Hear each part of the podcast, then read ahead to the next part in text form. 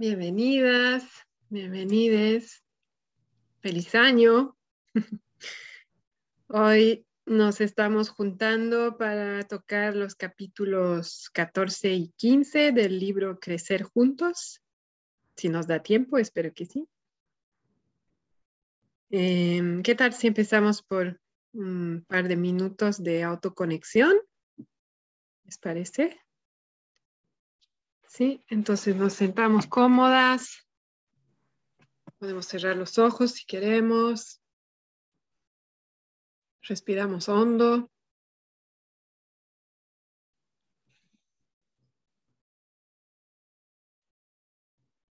Podemos poner nuestra atención en esta respiración desde que empieza la inhalación hasta que termina la exhalación.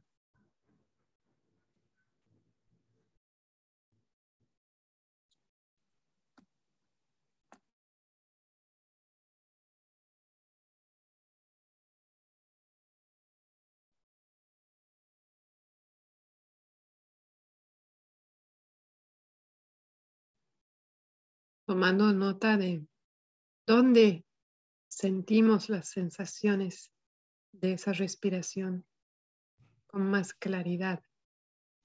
Tal vez es en la nariz, en el pecho, en la barriga. Y ahí podemos poner nuestra atención.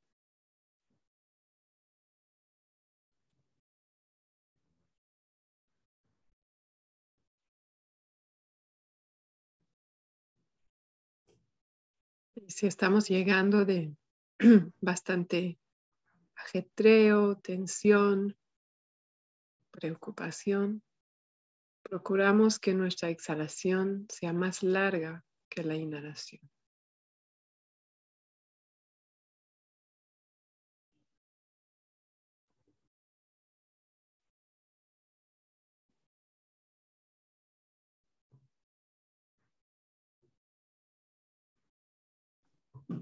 Podemos poner ahora nuestra atención en nuestro cuerpo. Como hacer un breve escaneo, empezando por la cabeza. Viendo en qué lugares de mi cuerpo hay tensión. O al contrario, qué zonas de mi cuerpo se sienten cómodas.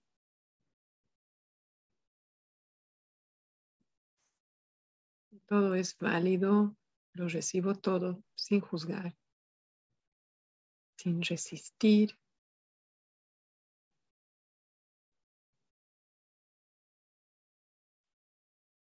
Simplemente observo. Y en los lugares donde es fácil soltar la atención, puedo intentar brevemente soltar. Y si no funciona, no pasa nada. Sigo observando.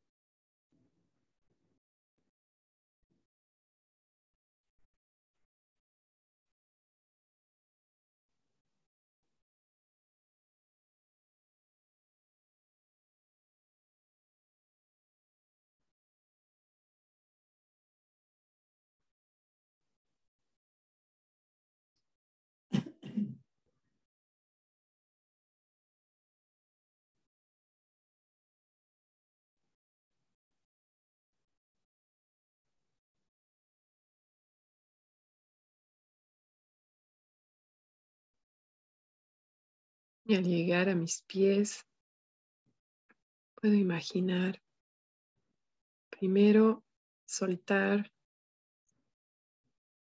todo lo que quiero soltar, cualquier energía, energía desagradable que no me hace bien, tal vez ni es mía, soltarla, ¿no? como entregándola a la tierra que puede transformarlo en algo bueno. pasillando eso de mi cuerpo.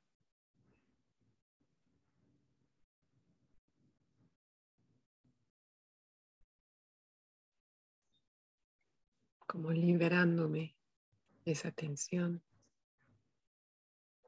de esas preocupaciones, temores, culpas.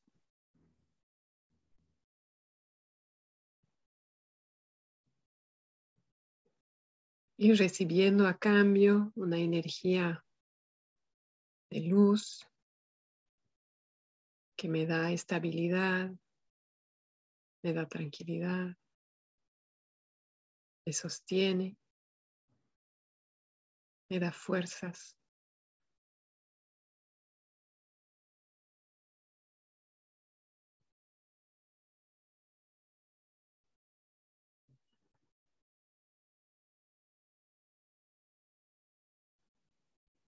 Y por arriba, por mi cabeza, puedo imaginarme recibiendo también energía de luz más liviana, que me inspira, me da alegría, me conecta con mi creatividad.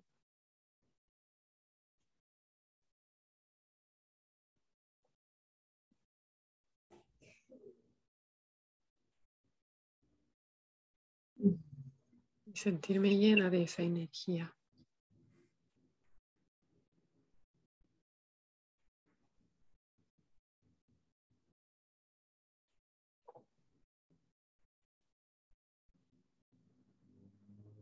esté lista para volver lentamente a la sala.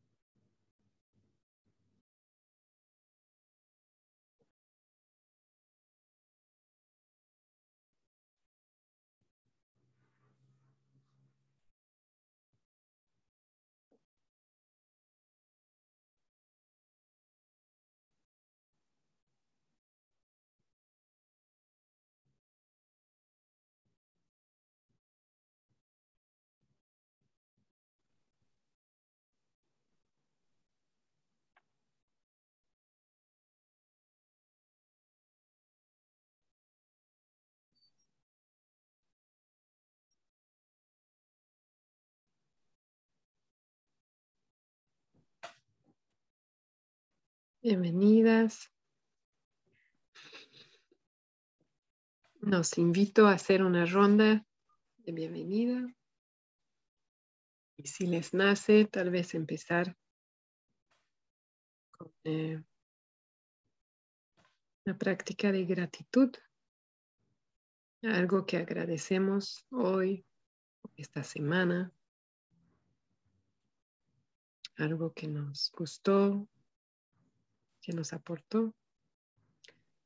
Y si no está vivo eso en mí, también puedo comprar otra cosa que tiene más sentido para mí en este momento.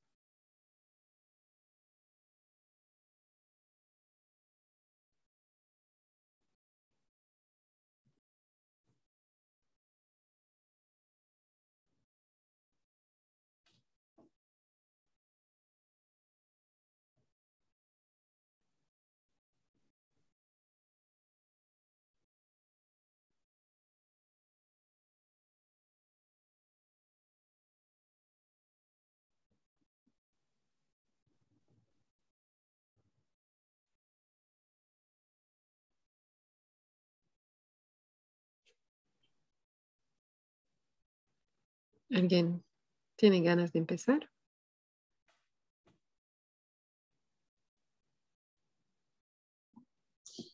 Estaba como haciendo recuento de esta semana, como que dije, a ver qué pasó esta semana. y pues yo creo que me siento agradecida como de todo en general, de estas fechas que pasaron porque me dejaron experimentar esto de otra manera o con más personas. ¿no?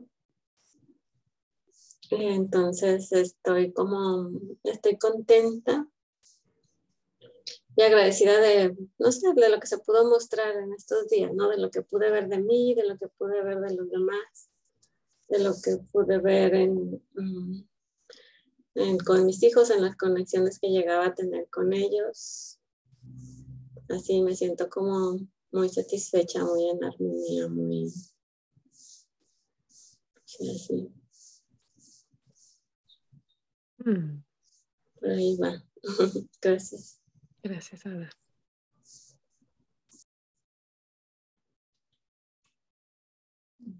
Yo estoy cansada, así que prefiero, voy a estar participando un poco, escuchando, pero no tengo ganas de hablar. Perfecto, gracias.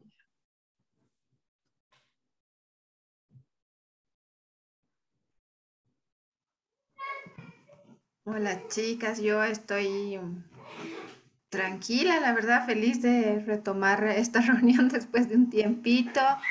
Eh, cuando llamaste a, pensar en la gratitud, pues sí, se me vino miles de cosas que por agradecer. Y, y este tiempo en familia y de vacaciones es como muy bonito, la verdad. Es diferente a todo un año de, colegio, de, cosas, qué sé yo, ¿no?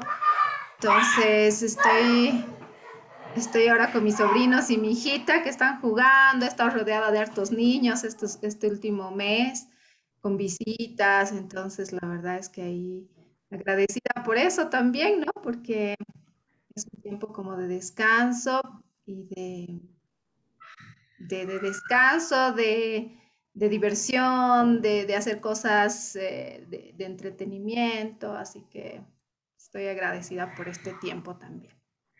Mm, gracias. Em, y gustosa de verlas nuevamente. Sí, gracias, Tani. Yo también feliz de verlas, de retomar y agradecida Estamos haciendo maletas para volver a Bolivia. Y es un trabajo arduo porque no vamos a poder llevar todo. Y me siento agradecida por el trabajo en equipo, la contribución de cada uno, ¿no? Mi hija menor, claro, sabiendo que no hay mucho espacio, encontró una manera de llevar eh, encontró unos libritos que vienen dentro de revistas que son así súper delgaditos y los ha juntado y los ha puesto en una bolsa que no pesa nada, ¿no? Para llevar, así tiene algunos libros.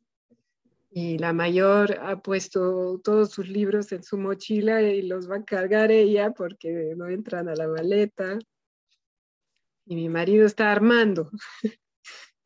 Así que con lo que proveemos, ¿no? Entonces, me siento agradecida por la colaboración en una labor que no es muy satisfactoria ni entretenida, ¿no? Pero que nos va a servir a los cuatro, así que eso. Y agradecida por, eh, sí, por retomar, por empezar otro año con esta práctica, con esta intención de poner atención en las relaciones con nuestros hijos e hijas. Eso con la esperanza de cambiar algunos patrones, descubrir cosas nuevas, crear más conexión. Así. Gracias. Entonces,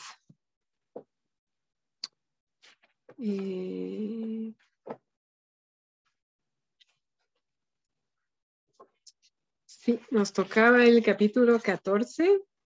El 14 y el 15 son cortos, así que espero que alcancemos a hacer ambos. Me encantaría que leamos eh, la página 163, si tienen ganas de leer.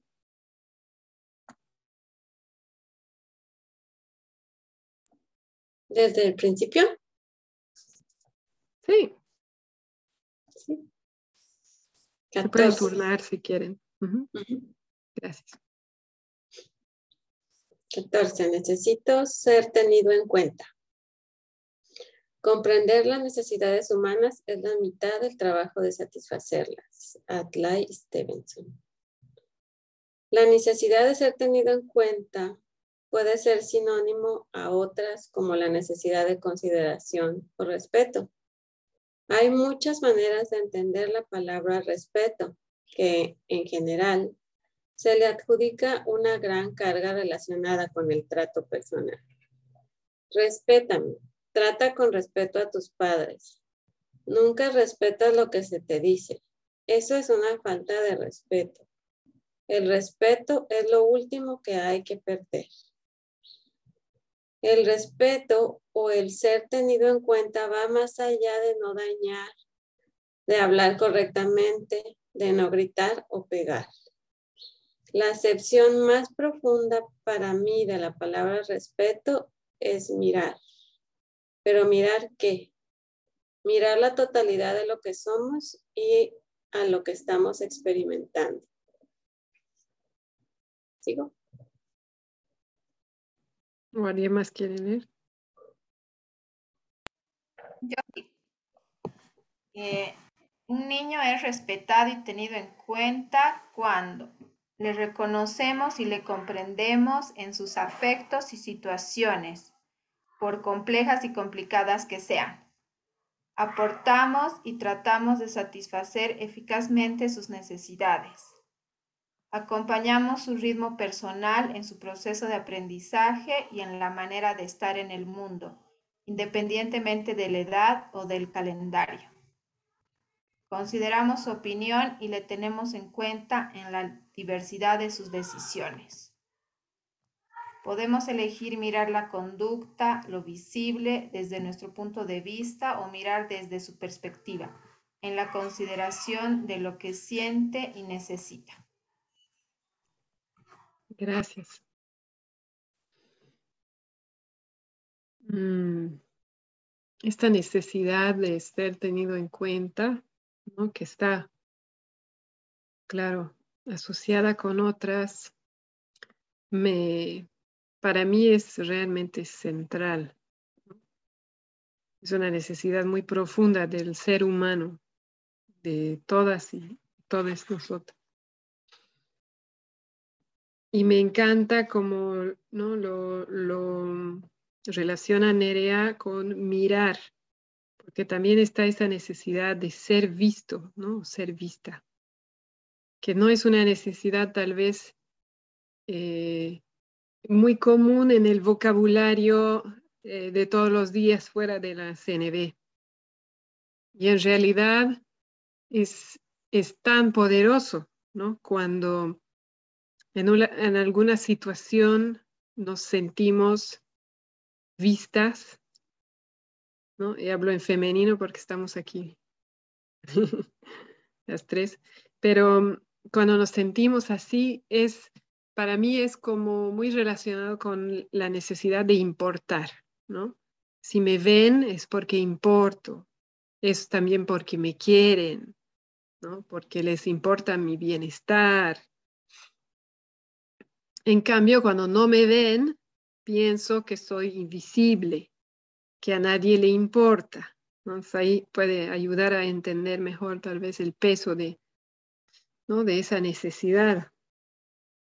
Y entonces en este caso, así como en general, en este libro creo que deja claro que no se trata de hacer todo lo que pide el, el niño o la niña, ¿no? cumplir con todos sus deseos, sino eh, poder recibirlos, nombrarlos, incluso ayudarle a nombrar, em, observar lo que hace que nos ayuda, que nos gusta, nombrarlo. Eh, tener, aquí me gusta también, habla del ritmo, ¿no? Tener consideración por su ritmo el, formador eh, Joram Mossenson menciona que muchos conflictos se deben a una diferencia de ritmo, ¿no? Creo que ya lo hablamos, de que a mí me puede gustar hacer las cosas más rápido y a la otra persona no. Y los niños especialmente tienen su ritmo y muchas veces como padres queremos que se adapten al nuestro. ¿no? Entonces poder reconocer que tiene otro ritmo y, ¿no? Como que practicar, o sea, no necesariamente adaptarnos a su ritmo, pero sí nombrarlo y ver cuándo hay momentos en los cuales yo sí me puedo adaptar y tal vez nombrarlo cuando hay momentos en los cuales no. Considerar su opinión que todo eso no son prácticas habituales en la crianza tradicional. Entonces no es fácil. Y creo que para mí lo que puede ayudar es eso, ¿no? Es recordar que a mí también me gusta ser vista. ¿Y por qué a mi, a mi hijo o hija no le gustaría eso, ¿no? Entonces cuando, cuando hace algo, poner mi atención ahí o decirle cuando no puedo darle mi atención también. Para que no haya esa sensación de que, mira, estoy aquí y no me ves. Entonces también poder nombrar que quiero verte y en este momento preciso se me va a quemar la comida si, si me doy la vuelta, ¿no? Para mirar tu dibujo, qué sé yo. Entonces me puedes dar un minuto y aunque puede ser que el niño o la niña diga no, pero ya sabe por qué no estoy mirando. Y no hay esa posible, digamos, sensación de que estoy, pero no estoy, no me ven. Entonces, creo que la invitación es esa, ¿no? Empezar a observar dónde puedo reforzar esa necesidad, ¿no? ser visto, vista, ser tenido o tenida en cuenta, sin necesariamente aprobar, aceptar, cumplir con los deseos, pero sí verlos, nombrarlos. Y hay un ejercicio aquí que podemos hacer juntas, si están dispuestas.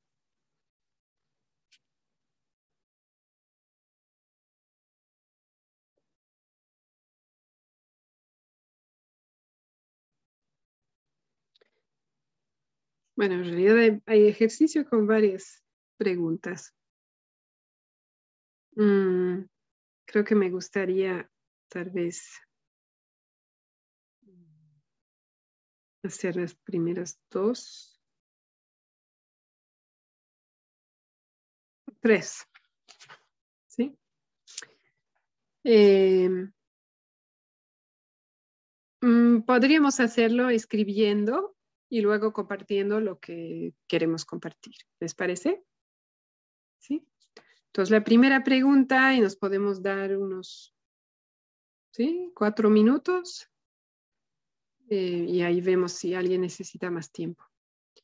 ¿No? Nos invita a buscar una situación en la cual eh, vamos a intentar mirar más allá de la conducta de nuestro hijo o hija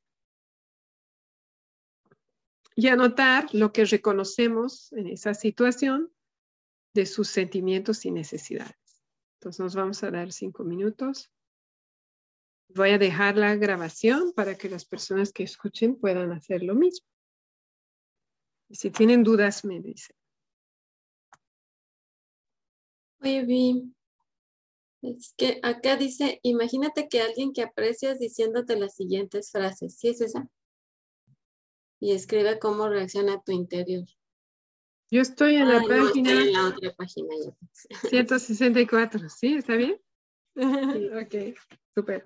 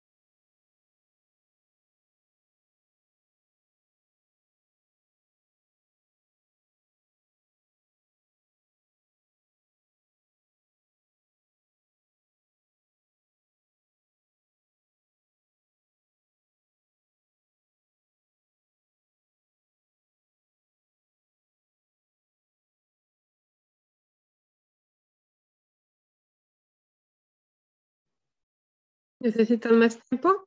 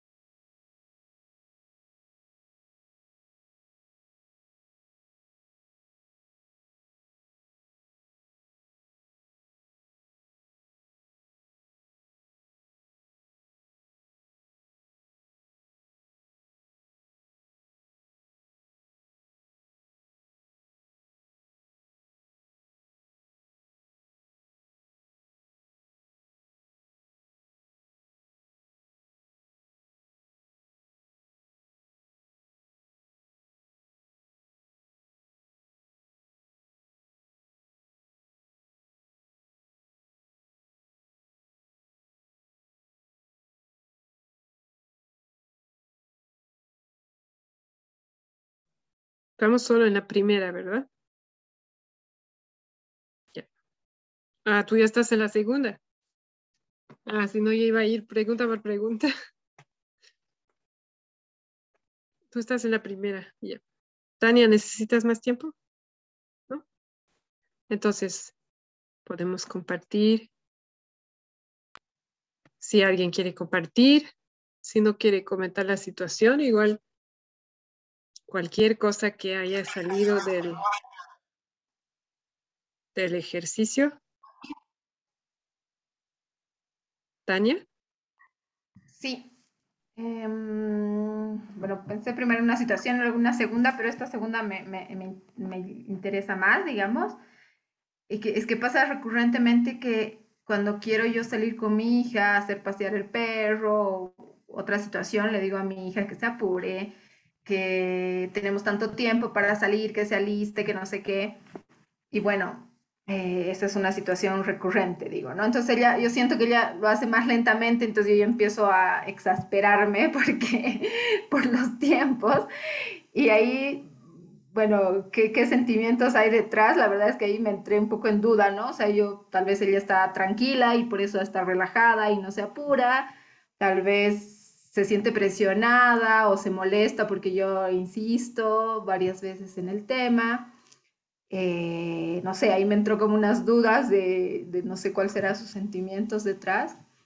Y las necesidades que pueden haber, bueno, independencia, acompañar su ritmo, ¿no? Ahí vino esto que comentabas al principio de acompañar el ritmo, me cayó así como anillo al dedo porque justamente no sé hasta qué punto, o sea, le doy como un tiempo más, pero a veces termino yo molesta porque, porque salimos más tarde y, no sé, pues esto del ritmo es un tema bien importante ahora que, lo, que lo veo, casándolo con lo que dijiste al principio, ¿no?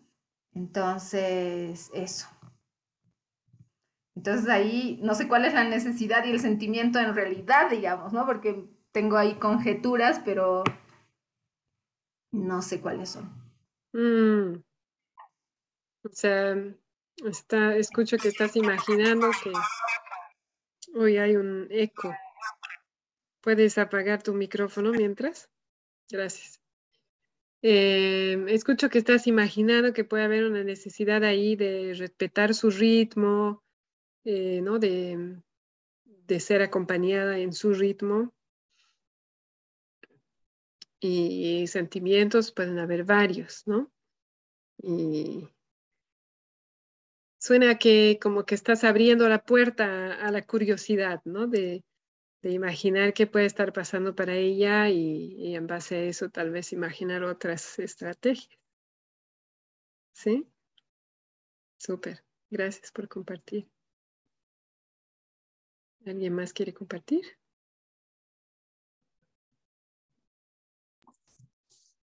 Sí, a mí me ha pasado con mi hija de 11 que no, no recuerdo porque empezamos a platicar de cuando estaban pequeños, entonces viene de ella como, ay, me acuerdo una vez que hice una telaraña que enredaban el estambre por un montón de cosas. por las sillas y las mesas y lo pasaban por todos lados, ¿no? Y recuerdo esa vez que llegaron tú y papá y me regañaron me dijeron que quitara eso y que recogiera todo y, y este, y yo me quedaba, pues ahí sí ya nombré ya más, yo me quedaba asustada, enojada, desconcertada, porque ni siquiera habían visto por qué lo había hecho, para qué, o sea, que, porque era importante para mí. Eh, este, entonces ahí pues sí reconozco que ella necesitaba más comprensión, más entendimiento, que se explicara quizá lo que era importante para nosotros, pero con más cuidado, ¿no? hacia ella. Eso, eso no mm. Me imagino algo de tristeza ahí, ¿no? De, sí. Anhelando haber tenido estas herramientas en ese entonces, tal vez. Claro, sí. Mm. Para poder atender a esa necesidad suya de, ser comprendida. Mm. Gracias. Lea, ¿quieres compartir algo? O, solo si tú quieres compartir, abres tu micrófono, así no te sientes. yo voy a estar más bien escuchando y si en algún momento me siento, hablo. Perfecto, así está bien. Gracias por darme la claridad. Sí, yo estaba pensando en cuando y mi hija mayor, cuando se menciona verduras, así, ah, ¿no? Algo así, como que desgano y, ¿no?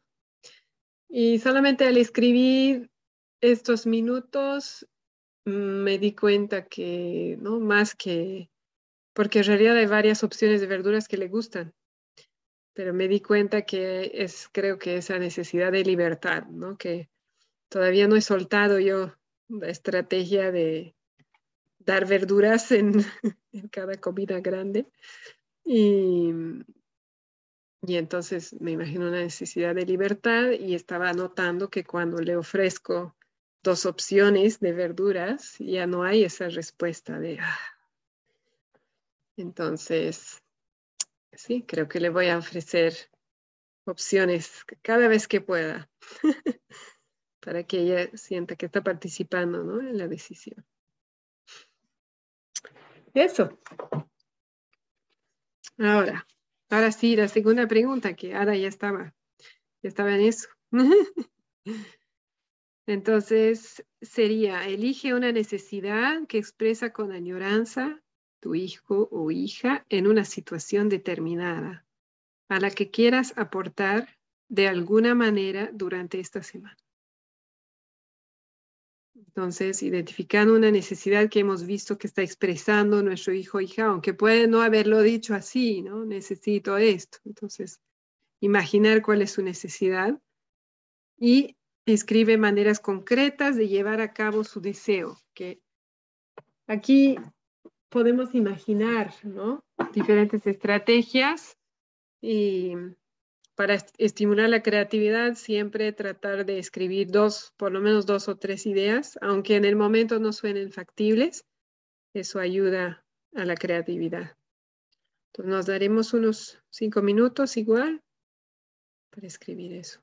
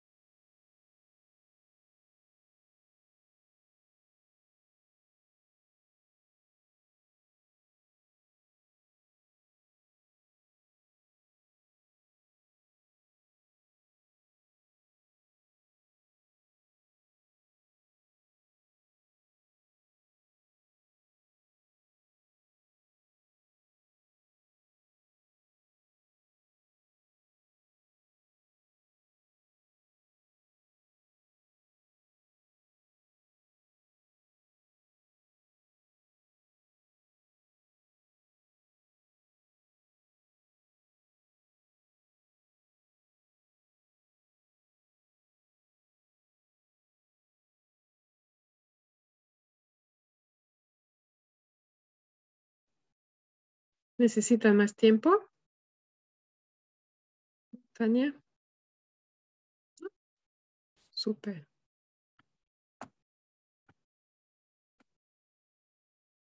¿Quieren compartir algo?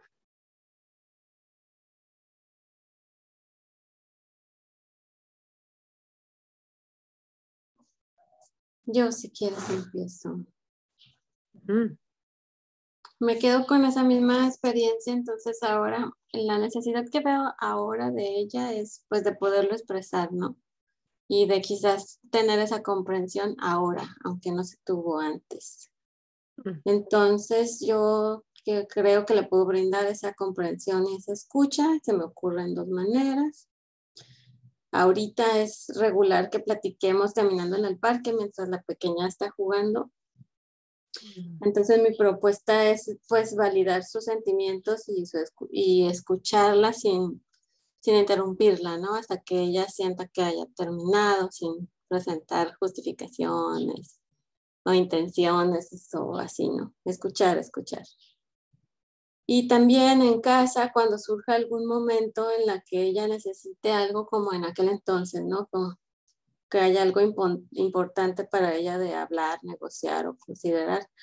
Primero como que interesarme en lo que tiene que decir y enfocarme en comprender antes de, de llegar al acuerdo, ¿no? Para que quede, que quede claro que, cuál es su, su intención o por lo que va. Y luego me anoté dos para mí porque dije, bueno, está padre que le brinde a ella, pero para que yo le brinde a ella, pues necesito. Entonces me anoté trabajar en mí, el dolor que pueda surgir, anotarlo, llevándome a ese lugar con algún ejercicio de meditación o empatía. Y aparte, pues también hacer algún ejercicio de autoempatía o empatía si lo necesito, ¿no? Para poder este, brindarle esa escucha, porque a veces no, no es así tan sencillo estar ahí. Mm, mm, gracias.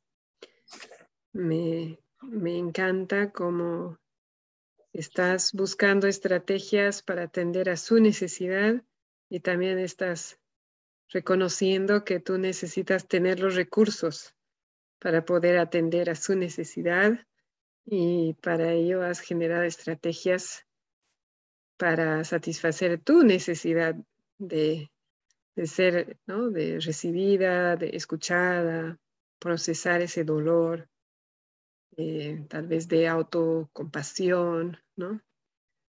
Mm, me encanta porque eh, lo tomo como un buen recordatorio, ¿no? De lo que estamos haciendo aquí, de no olvidarnos que tenemos que tener los recursos para poder cambiar los patrones y responder de otra manera si no eh, creamos espacios, tiempos y nos damos estrategias para nutrirnos como padres, eh, vamos a quedar vacíos muy rápidamente, ¿no?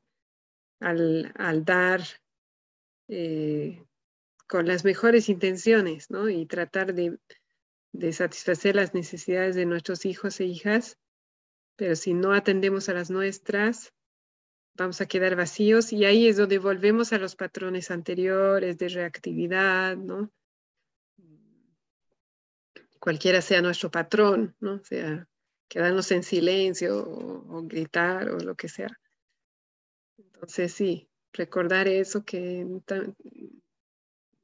tengo que buscar maneras de nutrirme a mí y cuáles son opciones para eso. Gracias, Ana.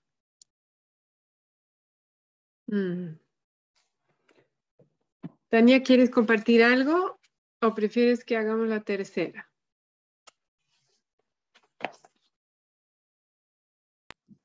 Eh, no, sí, sí, quiero compartir. Igual he anotado lo que dijo Ada de esto de, del, ocuparse de uno, eh, ¿no? Del trabajo de autoempatía y lo que comentas me pareció clave por, porque son o sea, mirar siempre estas dos caras de la moneda, ¿no? No solo, no solo un lado. Pero sí, bueno, cuando estaba anotando, después le cambié un poco el orden, básicamente era en la misma situación que les conté. explicarle por qué es necesario salir o planificar. Nosotros a veces planificamos el día, digamos, ¿qué vamos a hacer hoy? Tal cosa, pero no le ponemos horas. Entonces ahora me he dado cuenta que si le ponemos horas, eh, podemos hacer que, que, que, se cumplan con horarios, entonces ahí los tiempos están más limitados y no tan ambiguos, digamos, no tan abiertos. Eh, después puedo ayudarle a listarse o poner unas alarmas que nos digan que faltan 10 minutos, 5 y para salir, digamos, o para cumplir tal cosa. Entonces creo que son así como no las había pensado hasta ahora, cosas así concretas para poder ayudarnos a cumplir ambas lo que planificamos, ¿no? Y bueno, y la primera era explicarle por qué es necesario salir. A veces ella no quiere salir, ¿no? Entonces tenemos que salir, apúrate. Pero bueno, ahí creo que hace falta esa previa, digamos, explicación para, para que estemos alineadas en, en, en, en, lo que hay que hacer, o sea, lo que tendríamos que hacer, digamos. Mm. Y mm, gracias por compartir. Y lo que me nace ahí em, recordar también es que cuando generamos nuevas estrategias, em, tomarlas como, como propuestas, digamos, ¿no? Y eh, incluso con los acuerdos a los que llegamos, ¿no? Como probar ¿no? Ah, mañana vamos a probar esto y, y vemos cómo nos va. Y tal vez nos va bien el primer día y el segundo, pero después de cinco encontramos que por decirte tener un horario fijo no satisface otras necesidades.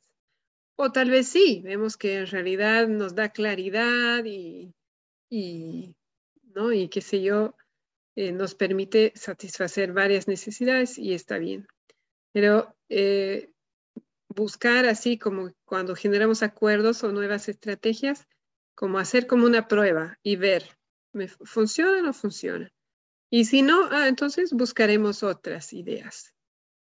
Y puede ir variando, y sobre todo con, con niños y niñas eh, menores de edad, digamos. A medida que ellos van cambiando, hay muchas estrategias que ya no funcionan, ¿no? Entonces nos toca como que reinventar muchas veces ante una misma situación, encontrar nuevas estrategias porque las anteriores caducaron, digamos.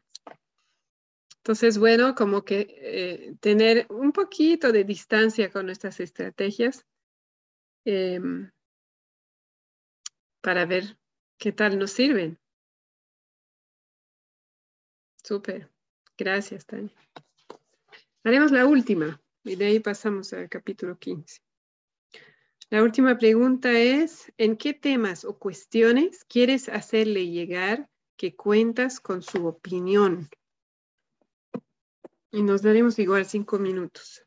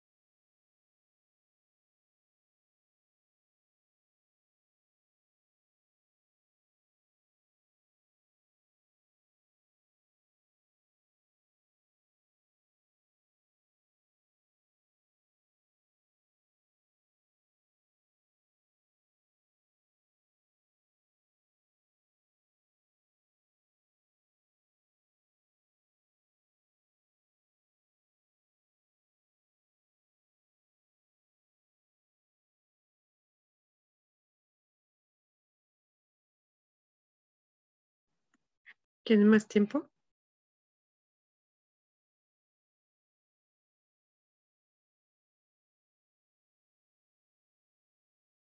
¿Está bien? ¿Quieren compartir algo?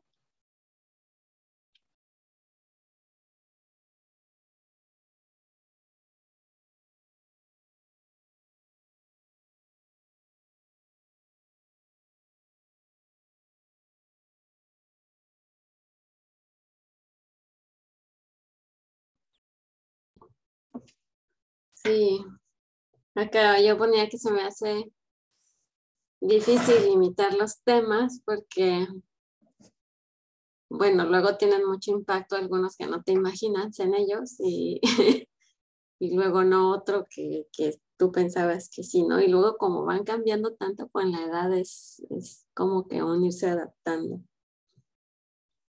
Entonces, eh, pues por un lado son importantes todos los que tengan que ver directamente con él o ella, ¿no? Con cada uno de, de los hijos. Y luego también veo como predominancia o, o más importantes ciertos temas para cada uno. Por ejemplo, para la más chiquita, el, el, ir a jugar con los amigos al parque era como no negociable, o sea, era súper importante ese tema, entonces hay que considerarlo en los horarios y en esto y en lo otro. Y hasta cuando subieron los contagios le dije, oye, es que estoy pensando que a lo mejor, no, no, no, no, tú dime cómo le hacemos o qué, o qué medidas tomamos para que yo pueda seguir yendo y, y si no me tengo que quitar el tapabocas, si le puse algunas condiciones de que el trampolín solo cuatro niños y en los juegos no se acumulen arriba y no sé qué. Yo cumplo todo, pero yo quiero seguir yendo. O sea, ¿cómo le hacemos para que si no? Y la, la, la de 11, ahorita es como que, ay, su autonomía, su, con el internet, con su música, con su espacio, con si una de sus mejores amigas quiere salir, si puede salir, si no, con su apariencia, ahora quiere elegir este otro tipo de ropa y así, ¿no? Entonces como que, como que ahí hay que adaptarse a lo que cada uno trae. Y el grande es muy puntual cuando habla de algo, es mi hijo mayor, este, entonces, pues ahí con él es estar atenta cuando está dispuesto a hablar y pedir para, para poder este, llegar a lo que realmente quiere, ¿no? Y espera. Entonces sí es como estar girando, me siento, entre lo que es importante para cada uno en, en cada momento, ¿no? Estar atenta. Mm. Así. Mm. Y escucho que no es sobre temas específicos, sino que te gustaría estar atenta a las necesidades de cada uno y también reconociendo que es un reto porque tienen por sus edades diferentes, tienen necesidades y deseos distintos. En, el, mismo día. Ajá, y que te toca a ti como manejar y organizar eso. Ajá. Mm. Gracias. Tania, ¿quieres compartir? Mm, sí, yo también coincido en algunas cosas, ¿no? Que tienen que ver con con lo que ella va a, mm, a ver, con lo que ella va a hacer, por ejemplo, eh, y también cambia con las edades, ¿no? O sea, hace bastante tiempo ya mi hijita decide qué ropa ponerse, entonces difícilmente uno, o sea, cuando le sugiero alguna cosa, ella me dice que no, que quiere ponerse eso y se acabó, digamos, ¿no? Y bueno, ya, o sea, yo ya solté un poco ese tema, ¿no? de la ropa, de algunas otras cosas, eh, o por ejemplo, qué amiguito invitar a la casa, ¿no? Finalmente ella es la que va a jugar con él o ella, entonces, o sea, cosas así, ¿no? Ella, ella elige ese tipo de cosas. Pero llegaba, pero nosotros en la casa siempre le, hemos hecho participar mucho de muchas opiniones, o sea, eh, le hemos hecho participar desde muy pequeña en muchas cosas, ¿no? Su opinión siempre ha sido válida, al punto que en algún momento tuvimos que frenar y decirle, no, o sea, aquí este tipo de decisiones la decide papá y mamá, o sea, no, tú acatas, digamos, ¿no? Porque ya fue un poco que ya era mucho, digamos, ¿no? esa apertura. Entonces, ahí ver un poco ese, tema de, de, de, de, de hasta qué punto, o sea, la pregunta yo también la había planteado así como que en qué temas o cuestiones puedes hacerle llegar que no cuentas con su opinión, digamos, ¿no? Eh, entonces, eh, que ella también tiene que saber, por ejemplo, en algún momento tuvimos alguna discusión de que yo había quedado en ir a visitar a, sus abuelos, ¿no? Y ella, mami, yo no quiero ir, que no sé qué, pero hija, tenemos que visitarlos, es parte de visitar a la familia, hace tiempo que no los vemos, entonces, cosas así, ¿no? O sea que, está bien que, que, ella tenga su opinión, pero también hay cosas en las que tiene que respetar las opiniones de los papás, digamos, ¿no? Eh, creo que ahí hay, hay un, un límite, eh, bueno, más que un límite es un poco este tema, ¿no? De, de, de, de, dejo que tú opines, pero también acepta lo que decían los papás, digamos, en algunos casos. Mm. Gracias. Em, por nombrar eso. Es interesante porque también cuando leí la pregunta, yo, yo lo, lo leí también como una invitación a elegir sobre qué temas quiero contar con la opinión de mis hijos. ¿no? Entonces, tú dices en cuáles no, digamos. Y, y, cuando yo escribí lo que a mí me salía en realidad era que muchas decisiones que impactan a toda la familia no les hemos pedido su opinión. Y, yo sé que no lo hemos hecho por temor a no saber, o sea, creo que no es consciente, pero ahora cuando lo escribo me, me parece muy claro que hay un temor de escuchar su opinión y no saber cómo manejarla, ¿no? Sí, por ejemplo, yo estoy pensando, ¿no? En estas decisiones de cambiar, mudarnos de país. Esas, ¿no? Decisiones grandes, importantes, o sea, desde un sistema más tradicional, no hay duda de que lo deciden los papás. Y sin embargo, afecta a toda la familia y ellas son las que en este caso les ha tocado cambiar de colegio, cambiar de sistema escolar, eh, ¿no? Eh, tener que hacer el trabajo de conocer a nuevas amigas, no fue nada fácil. Entonces, cuando yo leo la pregunta, en realidad lo que me viene es que yo quiero empezar a incluirlas más. Y cuando te escucho a ti, lo que se me viene es, eh, que con la CNB puede, es posible recibir su opinión sin sentirme obligada a cambiar la mía ni a cambiar de decisión, así como recibimos una emoción, ¿no? Como que tu opinión es válida y tú tienes derecho a pensar o a querer quedarte en este país o irte a este otro, ¿no? en, el ejemplo mío, cualquier, o cualquier otro tema, ¿no? Que tu opinión es tuya y tú tienes derecho a tener esa opinión y, ¿no? Eh, tal vez yo te pueda compartir toda la información que hace que estamos tal vez tomando esta otra decisión. ¿Y en qué te podemos, tal vez detrás de su opinión, buscar las necesidades y ver en qué te podemos ayudar, dada esta situación, en qué te podemos ayudar a satisfacer esas necesidades que están detrás de tu preferencia. Entonces, yo lo digo y no, no lo he practicado. Para estas decisiones grandes no lo he practicado. Pero ahora tengo ganas de hacerlo, ¿no? Entonces, em, bueno, yo creo que con la práctica se va a volver más fácil cada vez y, es importante para mí la pregunta de Nerea porque a cada una ¿no? y a cada persona que escuche nos toca elegir ¿En qué tema estoy dispuesta a empezar este proceso más participativo, vamos a decir? ¿no? ¿En qué tema? Ah, ¿no? digamos, tú mencionabas, por ejemplo, tema de la ropa o de a quién invitamos, ¿no? Entonces, ah, digamos, en ese tema estoy dispuesta. En lo del horario, por ejemplo, todavía no. Bueno, todavía no. Y, poco a poco, ¿no? Poco, poco a poco me vuelvo más dispuesta y también tengo más capacidad para escuchar su opinión, que no es la misma que la mía, sin eh, estar como eh, consumida por la angustia de que no voy a poder cumplir con su deseo.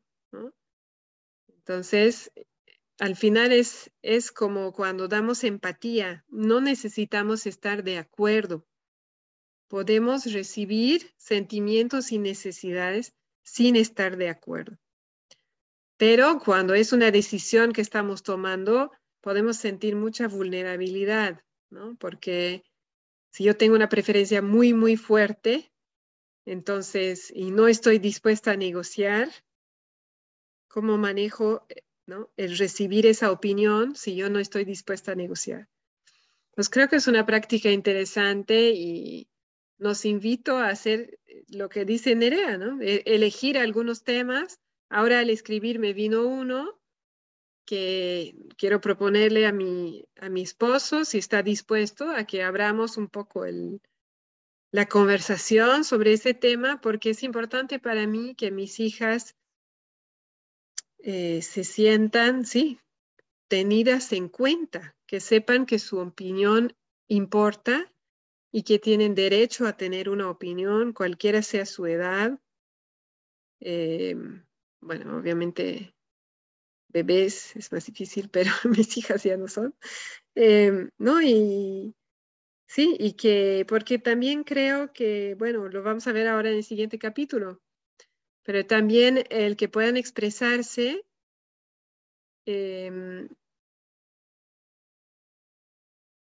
y puedan elegir algunas cosas, les fortalece, les da herramientas para más adelante.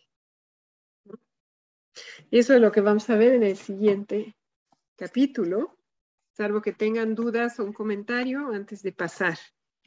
Sí, no, yo tenía un comentario. Una cosa es conversar y otra cosa es que decidan. Son como dos cosas diferentes, digamos. Entonces, obviamente que se puede abrir la conversación eh, y en base a la información que, que recibís podés considerar hasta qué punto eso juega en, tu, en la decisión, por ejemplo. O sea, podés vos abrirte a que, esa información o esa información que recibís sea relevante para la decisión que, van a tomar tu esposo y vos, por ejemplo. Exacto, sí, gracias por nombrarlo. Lo que yo noto en mí, y me imagino que no soy la única, pero no, no deben ser todas las personas, es que cuando tengo miedo de que la opinión suya sea opuesta a la mía, no abro la conversación directamente. ¿No? Y ahí es donde yo impongo, digo, yo he decidido o nosotros hemos decidido esto. Y me gustaría que exista la conversación y así como tú dices, y puede ser que, estén, que participen de la decisión y puede ser que no, pero que tengan ese espacio, ¿no? Para expresar su opinión y que su opinión sea recibida, tal vez recibir un reflejo, escuchar qué es lo que les interesa, les preocupa, ¿no? Que lo, hemos hecho un poco con mi esposo sobre este tema de, de cambiar de país, pero siempre estaba muy claro que la decisión ya está tomada. Ahora, ¿qué opinan? Entonces tal vez me hubiera gustado hacerlo al revés, ¿no? Sí, yo nada más quería mencionar, me queda resonando la frase al inicio que dice que comprender las necesidades humanas es la mitad del trabajo de satisfacerlas, ¿no? Entonces, al momento de nada más ser escuchados ya es un avance grandísimo, ¿no? O sea, puede ser que hagamos juntos el duelo de que pues no, no se va a poder eso que tú anhelas, o, pero al menos te escuché, ¿no? Al menos se, te escuchó, se te validó, se te comprendió, quizás más adelante, no sé, pero sí. Sí. Y creo que a veces la necesidad de ser escuchada es tan grande porque nuestros sistemas muchas veces no es satisfecha.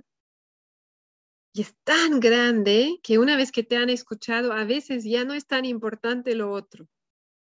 ¿no? Es como que tu estrategia puede diluirse en el ser escuchada. Y obviamente lo mismo con los niños, ¿no?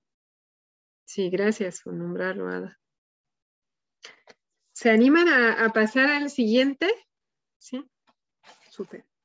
En el capítulo 15 hablamos de libertad, ¿no? Necesito poder elegir. O sea que realmente entra, está bien relacionado con lo que acabamos de, contar.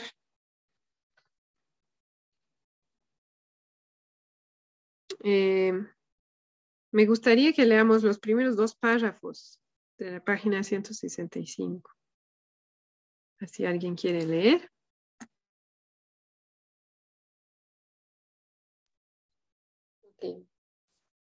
Necesito poder elegir.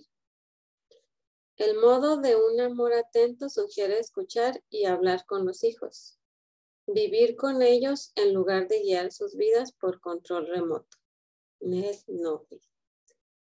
El ser humano contiene en sí mismo el anhelo de ser libre, y nosotros como padres tenemos un gran reto.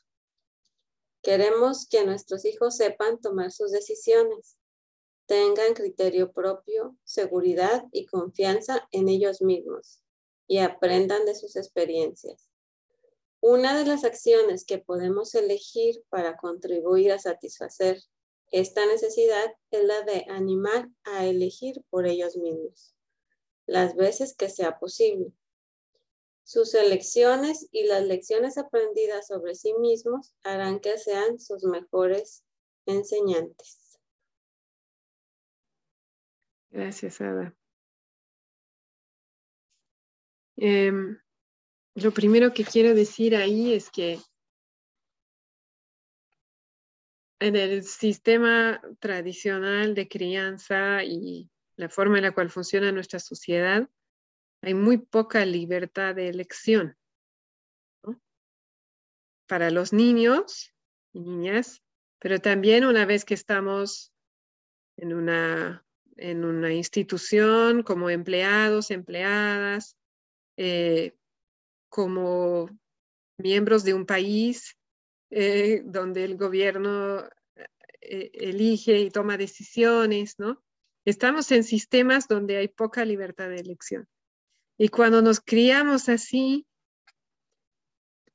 eh, si, la crianza es, muy autoritaria y hay muy poca libertad de elección, mm, es como que no aprendemos esa, esa habilidad y nos cuesta elegir, nos cuesta tomar decisiones. Y ya como adultos, muchas veces eh, no sabemos cómo elegir, podemos tener temor.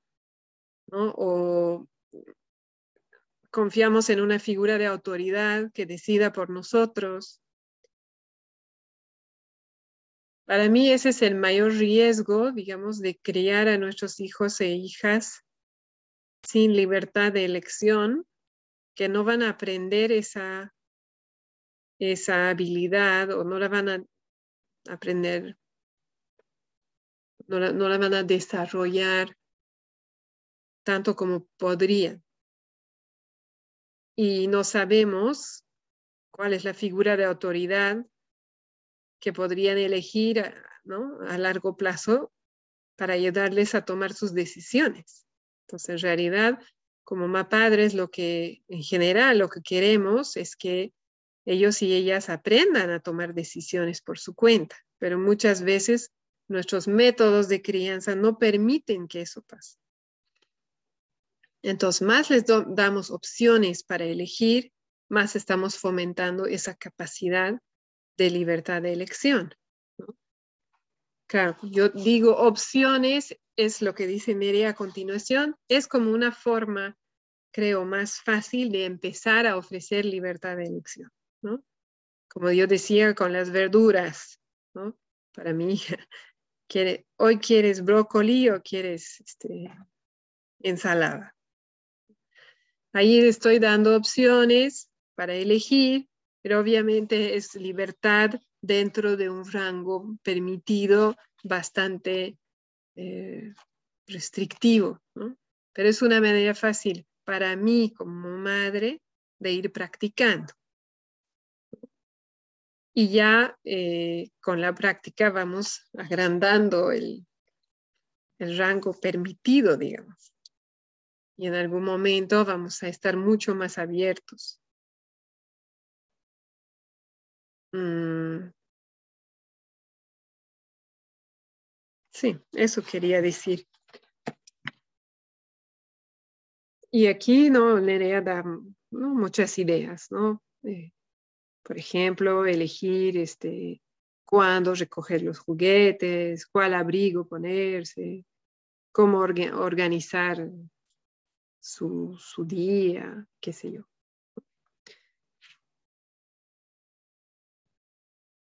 Y eso.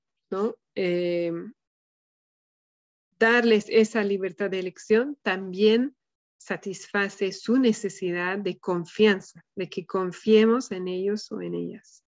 Cuando no hay libertad de elección, puede llegarles el mensaje de que no confiamos en su capacidad para tomar decisiones. De ahí nace luego la inseguridad, ¿no? Como adulto, en tomar decisiones. Porque si toda mi niñez yo pensé que yo no era capaz y por eso no me permitían tomar decisiones, entonces ahora como adulto sigo pensando lo mismo, que puede ser totalmente inconsciente. Y también está la necesidad de importar, ¿no? de que su opinión sea valorada, de ser tenido en cuenta. Está muy relacionado con, con el anterior capítulo. ¿no?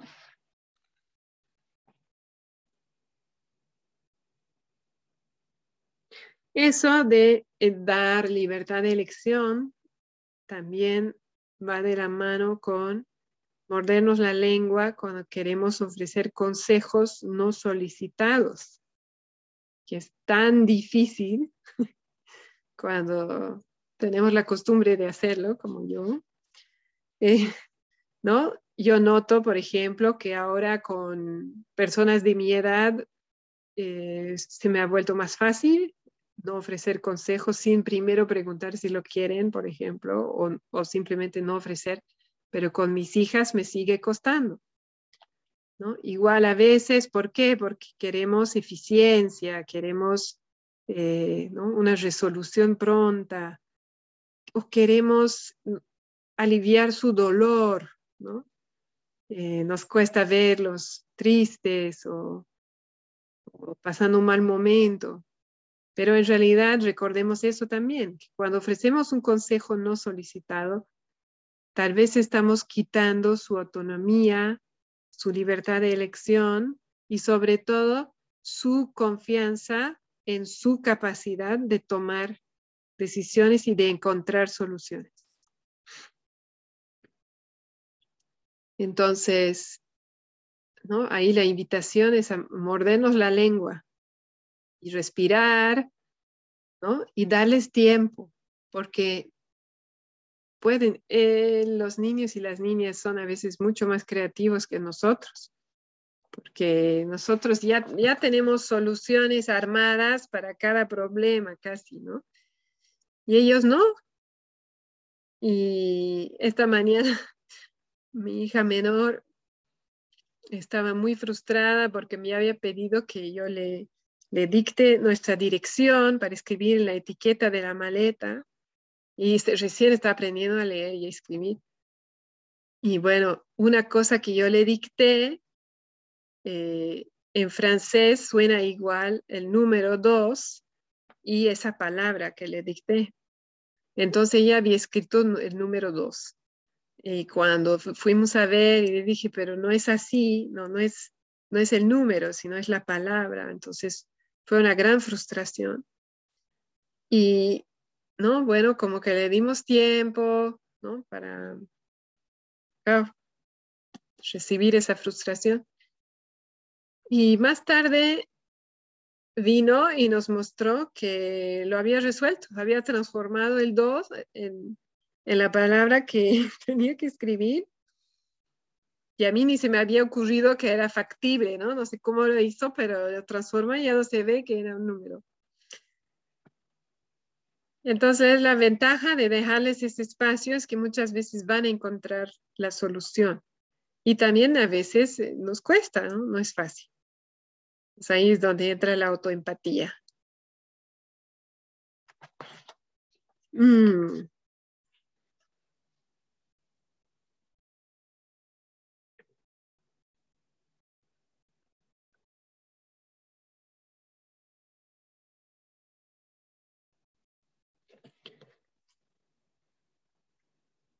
Que sí, creo que me gustaría que dos personas lean el diálogo en la página 166. ¿Se animan? Como juego de roles. Y el contexto es que es un papá que quería que su hijo coma menos y le, ¿no? y le hacía comentarios sobre su, su peso. Pero después de unas sesiones de escuela de papás y mamás, aplicó algunos conceptos y se dio este diálogo, donde se muerde la lengua para no dar consejos ni juicios. ¿Quieren leer? ¿Sí? Así como actuar, ¿no? ¿Quién quiere ser papá? ¿Quién quiere ser el hijo? Yo, hija. O hijo. Pues yo soy mamá, si quieres. Porque actuar de papá está muy difícil. Ah, es papá, ¿verdad? De hecho, es papá.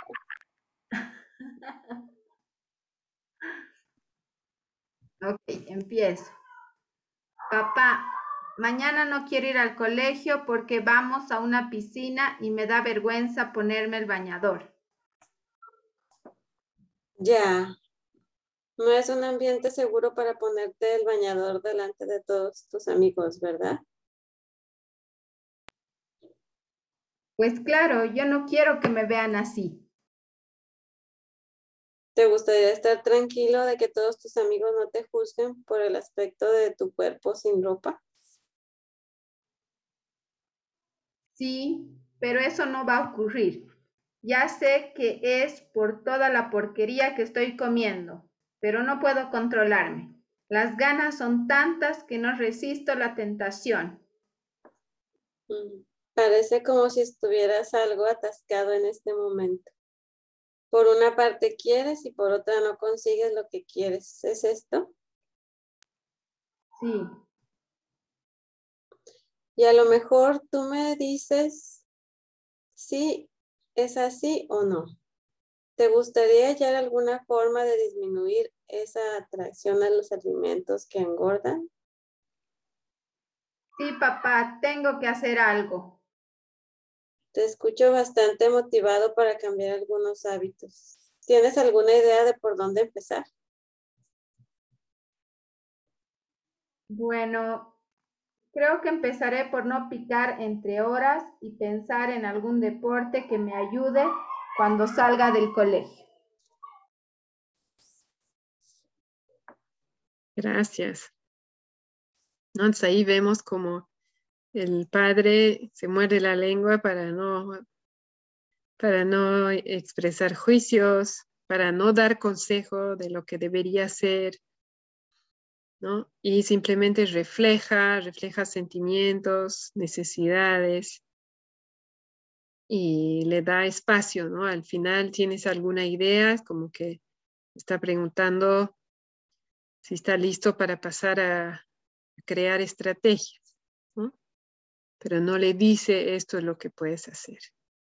Y claro, yo creo que a nosotras también nos, nos ha pasado que hacer algo que yo misma he decidido, ¿no? que la, idea vino de mí, es mucho más motivante que hacer algo, incluso a la edad adulta, que me recomendó mi mamá o mi suegra o alguna otra persona mayor que yo, por ejemplo, o incluso mi pareja.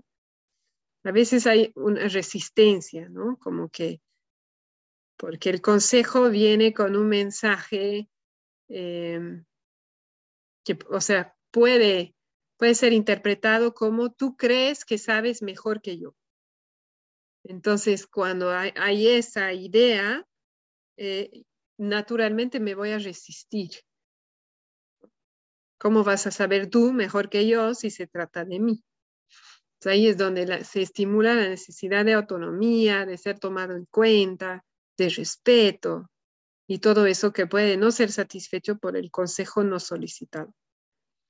Ahora con la CNV aprendemos a leer detrás del consejo que la preocupación por nosotros en realidad es porque importamos a la otra persona, le importa nuestro bienestar, pero es difícil recibir. Entonces aquí estamos dando el espacio y viendo, ¿no? escuchando su creatividad. Y puede ser que al inicio, si no ha habido esa costumbre, por ejemplo, mi hija mayor, me acuerdo que cuando yo empecé, y decía, ¿qué quieres hacer? Y me decía, no sé. Y además también depende, como siempre con CNB, depende cómo estoy yo, porque yo puedo seguir las palabras, pero si yo estoy con urgencia adentro, ¿no? Como que, estoy frustrada, quiero que lo resuelva ya, ¿no? Y le digo, ¿y qué quieres hacer? ¿No? Entonces, claro, no, no se siente seguro el espacio para que ella como que dé sus ideas. Entonces ahí más fácil decir no sé, porque no se siente seguro. Entonces, ¿no? realmente ver qué está pasando en mí, como siempre, antes de responder. Estoy, tengo los recursos en este momento para crear el espacio. Eso. Mm. Me gustaría que hagamos el ejercicio siguiente en voz alta, si se animan. No, aquí dice, ¿qué elige tu hijo o hija o qué podría elegir? Por ejemplo, decidir qué ropa ponerse, a quién besar o saludar, en qué orden, organizarse por la mañana, y dice, no, haz una lista de cosas que elige y otra lista de cosas que puedes empezar a dejar en sus manos. a mí, me, si les parece, podríamos hacer una lista de posibles. Puede ser que, ¿no? En, la, en el caso de alguna, ya sea un, área en el cual los hijos eligen, puede ser que no, simplemente para, eh, a mí lo que me interesa aquí es que generemos eh, como una, eh, que, tengamos más claro el, alcance o la variedad de temas en los cuales los hijos podrían elegir. Esa es mi intención, que al generar así, nombrar momentos o situaciones de la vida diaria en la cual nuestros hijos podrían elegir o ya eligen, estamos como estimulando esa, esa idea de, la, de la diversidad y la, y la abundancia de opciones para satisfacer la necesidad de autonomía y libertad de elección. ¿Les suena? ¿Sí? Y podemos anotarlo, así estamos viendo la pantalla, tal vez ver las palabras, a veces también estimula la creatividad. Aquí. Estoy compartiendo pantalla. Súper. ahí Nerea dice qué ropa ponerse. Eh,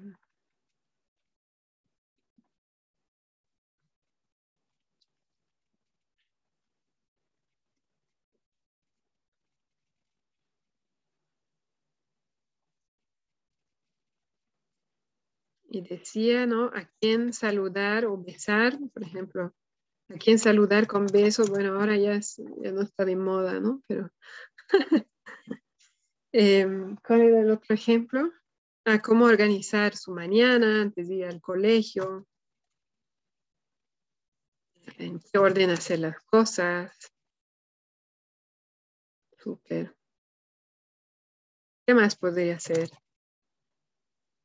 todo lo que les venga a mí. A mí se me ocurre que varía de acuerdo a la edad. Acá los míos también eligen cómo acomodar su ropa.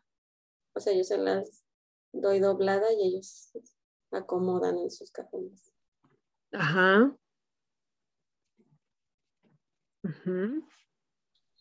El más grande pues ya decide qué va a desayunar, qué va a cenar. Eh, mi hija, por ejemplo, ya decide cómo ordenar su cuarto, ¿no? O sea, a veces yo no estoy de acuerdo en un orden, pero ella tiene su orden, digamos, ¿no? De su habitación. Súper.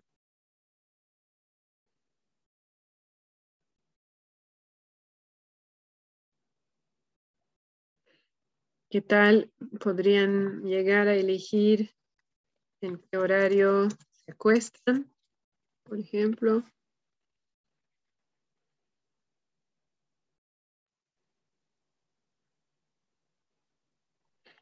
Acá los fines de semana, cada uno tiene un día de elegir la película de que vamos a ver todos también. Buenísimo.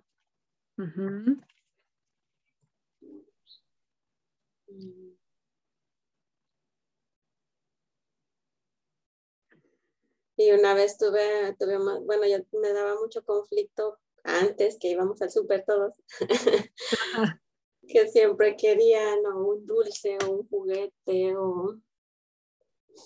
Entonces la idea que hice con mi esposo fue darles pues lo que se acostumbra como mesada, nada más que aquí no es pago por nada, sino un, el, como que ese mismo dinero que gastábamos, pero ahora tú lo tienes y tú eliges qué compras. Si se te acaba, pues se acabó.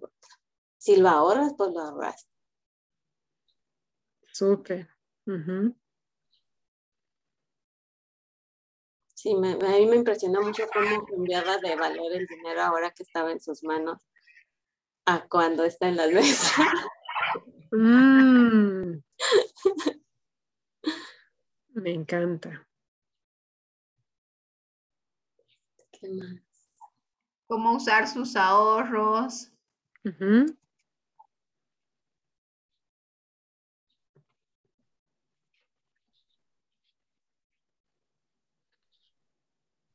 Mm, estoy pensando tal vez elegir cuando quieren visitar a los abuelos.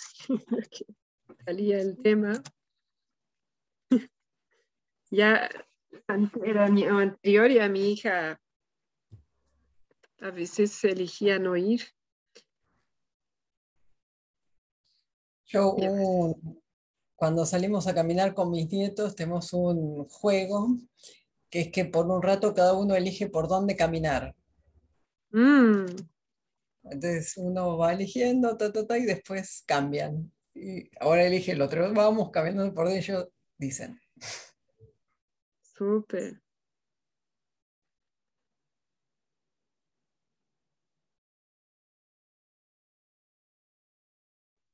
Con, con, lo del ritmo, como que ah, con mi hijo grande, por ejemplo, hacíamos como su horario diario, ¿no? Con él, de a qué horas hacía la tarea, a qué horas salía a esparcirse o así. Mm.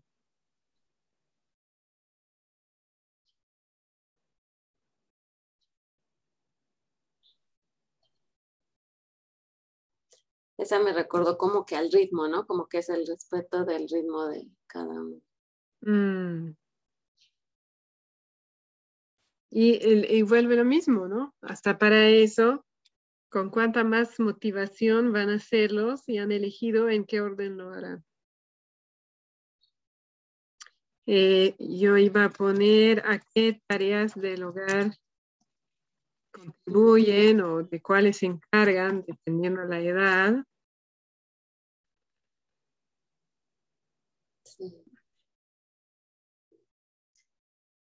Mm, y cuando son más chiquitos. adelante, Tani. No iba a decir que, hay días que eh, Amanda elige, por ejemplo, qué vamos a cocinar, ¿no? Ella me dijo, yo quiero elegir ahora. Ya, ok, entonces elige el menú, digamos, de, algún día. ¿Y qué tal eh, a quienes invitamos a su cumple? Cuando son más chiquitos, ¿no? yo me acuerdo a veces decirle, pero la tal te invitó al suyo, ahora ¿no? Te toca invitarla y qué difícil es, ¿no? Que una vez me dijo, no, ahí dice, no lo quiero invitar, pero él te invitó, no importa. Pero a mí era tema mío, ¿no? Que a mí me daba vergüenza.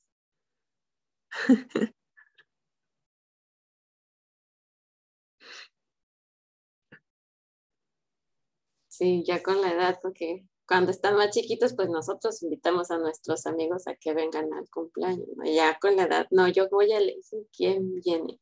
Exacto. Sí. Y a veces es difícil para mamá y papá. Mm.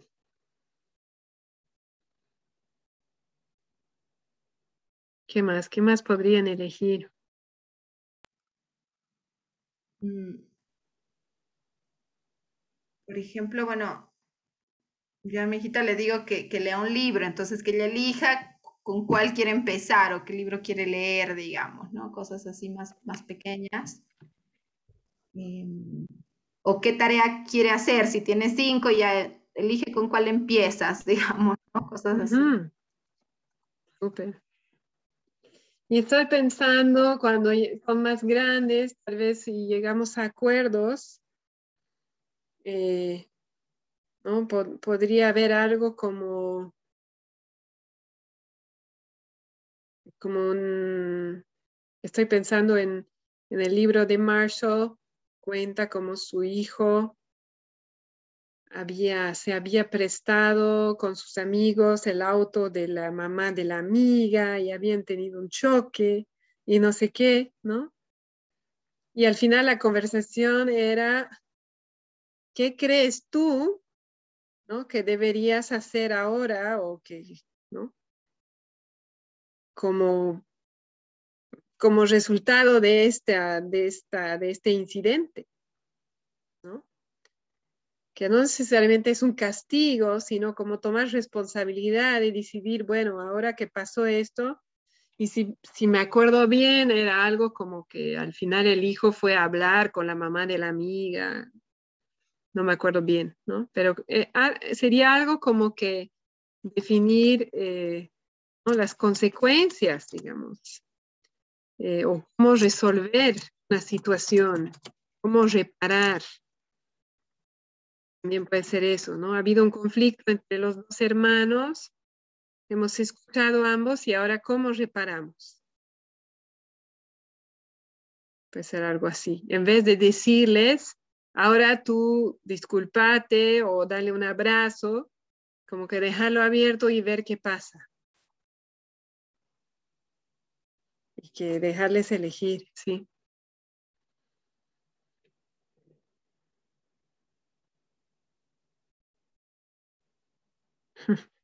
¿Algo más?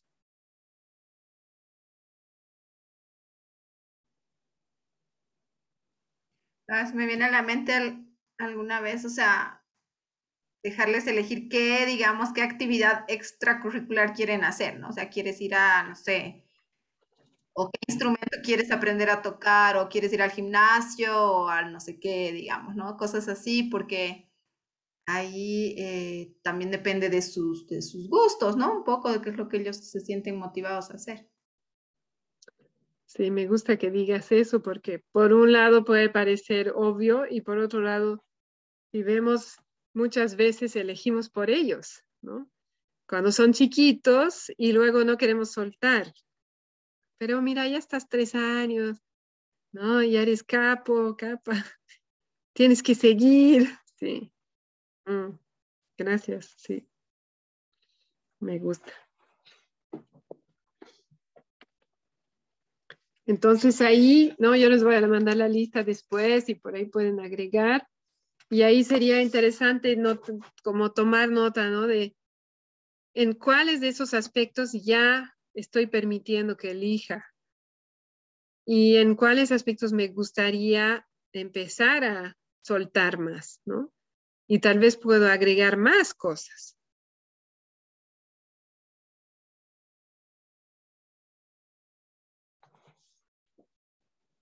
Súper. ¿Quieren agregar algo más o hacemos la última parte? Uh, que nos queda solo 10 minutos. ¿Sí? ¿Seguimos? Ya. Voy a dejar de compartir, luego les mando. Entonces, en la página 167 hay una, un último párrafo. ¿Quieren leer este párrafo? ¿Cómo puedes cuidar ahí? Y los ejemplos.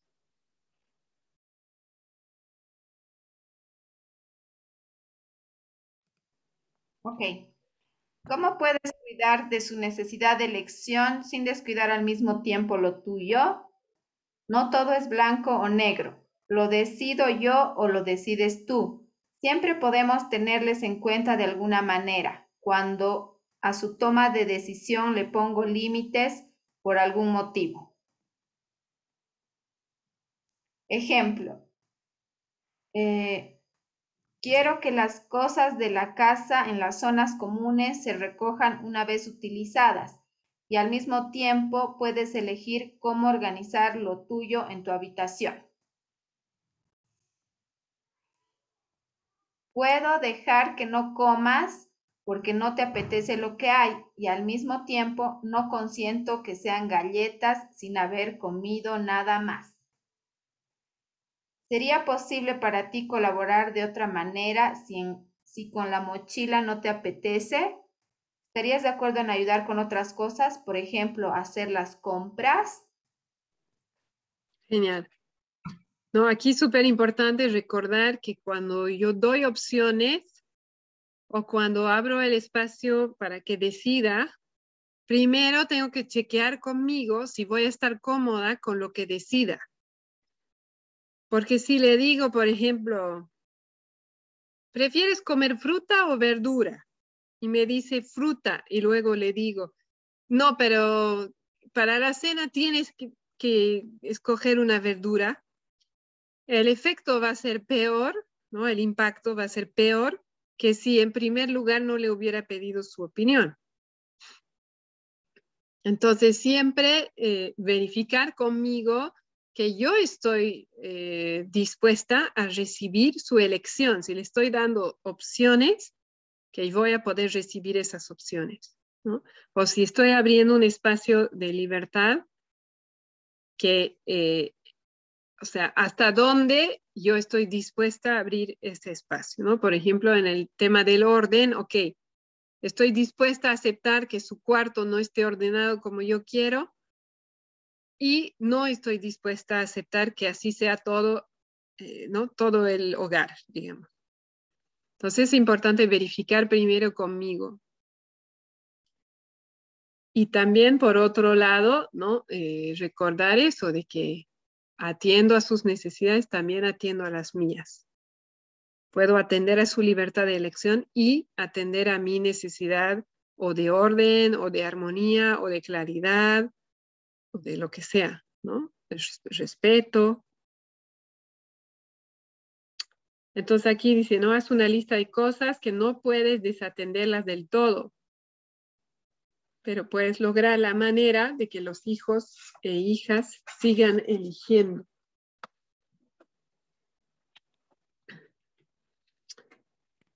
De, podemos volver tal vez a la misma lista, ver qué hay ahí donde quisiéramos poner algún límite, ¿no?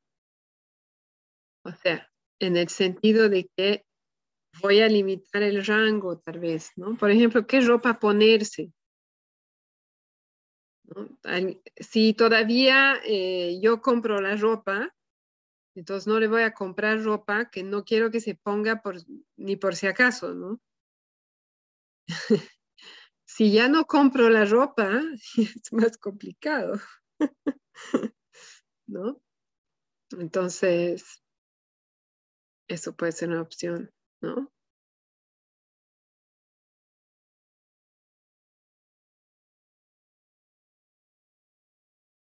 ¿Qué comen? También podría ser algo donde...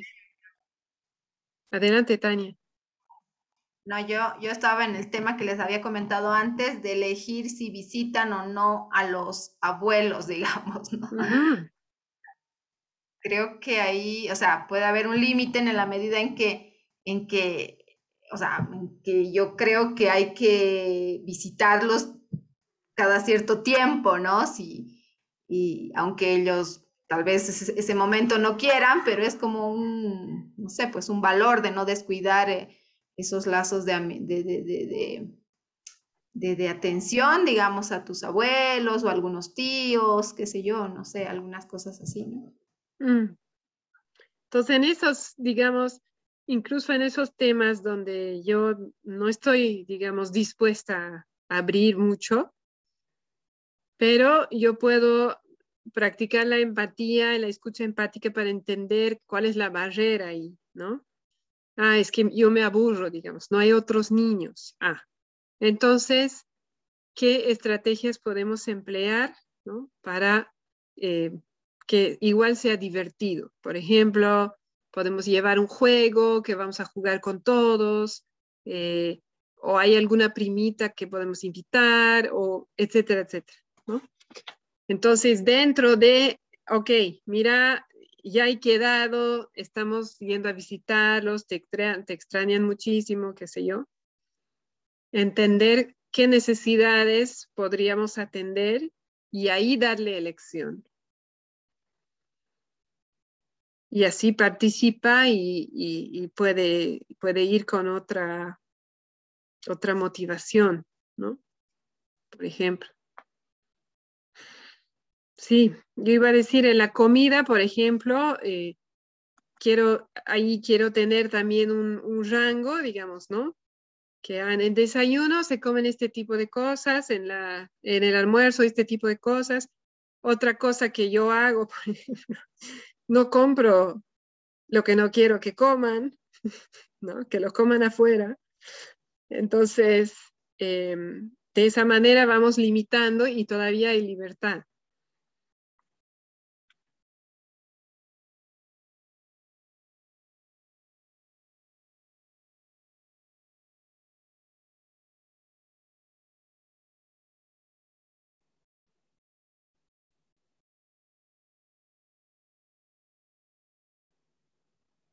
Mm. ¿Alguna idea más?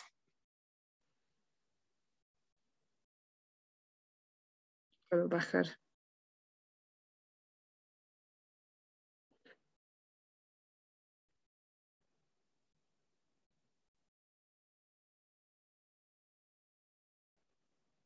Bueno, nos queda poquito tiempo, así que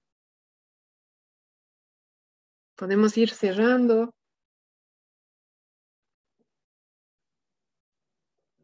Quieren cerrar con algo, algo que se llevan de hoy.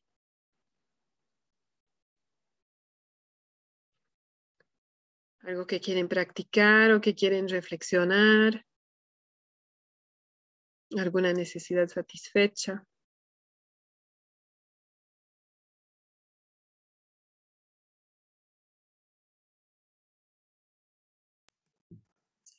Sí, sí, vi, a mí la verdad me gustó mucho este diálogo del papá y el hijo, porque, bueno, por lo que hay detrás, ¿no? O sea, yo suelo dar igual muchos consejos a mi hija y al final mi hija no quiere escucharlos y no los hace, ¿no? Porque no, o sea, por todo lo que tú has explicado.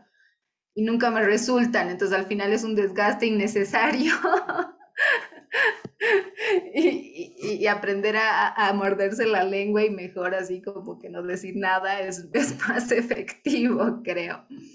Entonces, em, Nada, me, gustó eso y bueno, para mí es un desafío, ¿no? O sea, así como que evitar el consejo, así como que esto es lo mejor que puedes hacer.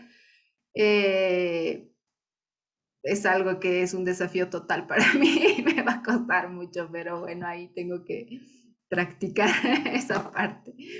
Y nada, muchas gracias. Mm, gracias, Tania. Comparto, resueno.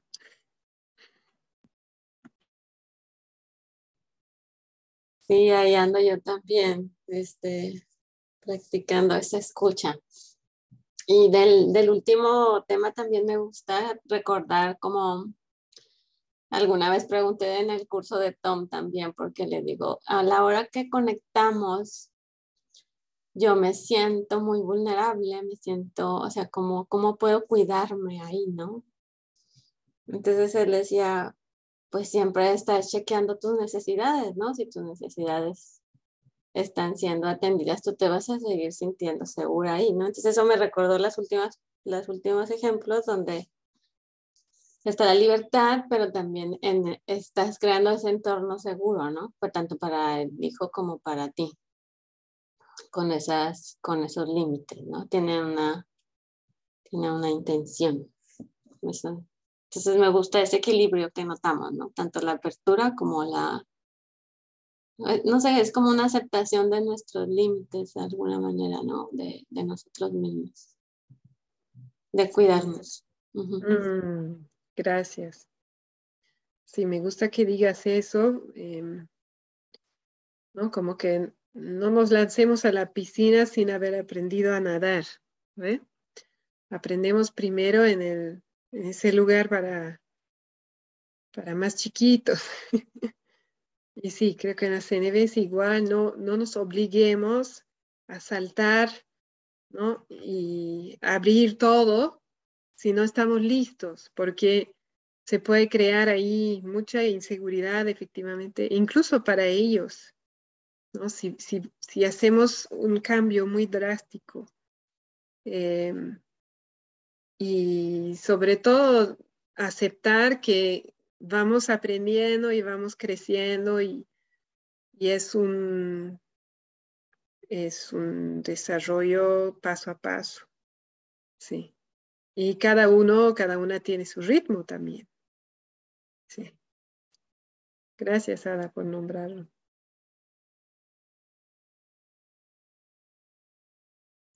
Yo me llevo también lo, de, lo del tema de los consejos, porque donde más me... Sobre todo que mis hijos son ya adultos, ¿no? Entonces es como muy difícil en algunos casos, cuando sus decisiones son muy opuestas a las que yo tomaría, evitar dar mi opinión. Así que bueno, es todo un ejercicio. Mm, gracias, Lea. Sí, resueno. Y también me llevo, ¿no? Eso quiero ir observando em, en qué áreas les doy libertad y dónde podría abrir el espacio a más libertad y yo estar dispuesta a escuchar otra opinión sin eh, sentirme, ¿no? sin pensar que debo eh, de alguna manera satisfacer su, deseo o, estar de acuerdo con su opinión. Y poder recibirla así con empatía y con autoempatía. Es lo que yo me llevo. Me gusta mucho. Muchas gracias a todas por estar, por participar. Y nos vemos ahora en tres semanas. Así que tenemos tiempo para practicar. Sí. Y el siguiente capítulo lo vamos a ver en dos sesiones, creo, porque es largo. Súper. Viajas entre tanto. Sí. O sea que la próxima clase va a ser desde Bolivia. Sí, si Dios quiere, sí. Feliz viaje. Gracias, gracias. Sí, la verdad que en estos tiempos viajar no es muy atractivo, así que sí, esperamos que todo fluya. Gracias. Bueno, gracias y que estén bien. Chao. Gracias. Igualmente, buen viaje. Gracias. Nos vemos. Chao.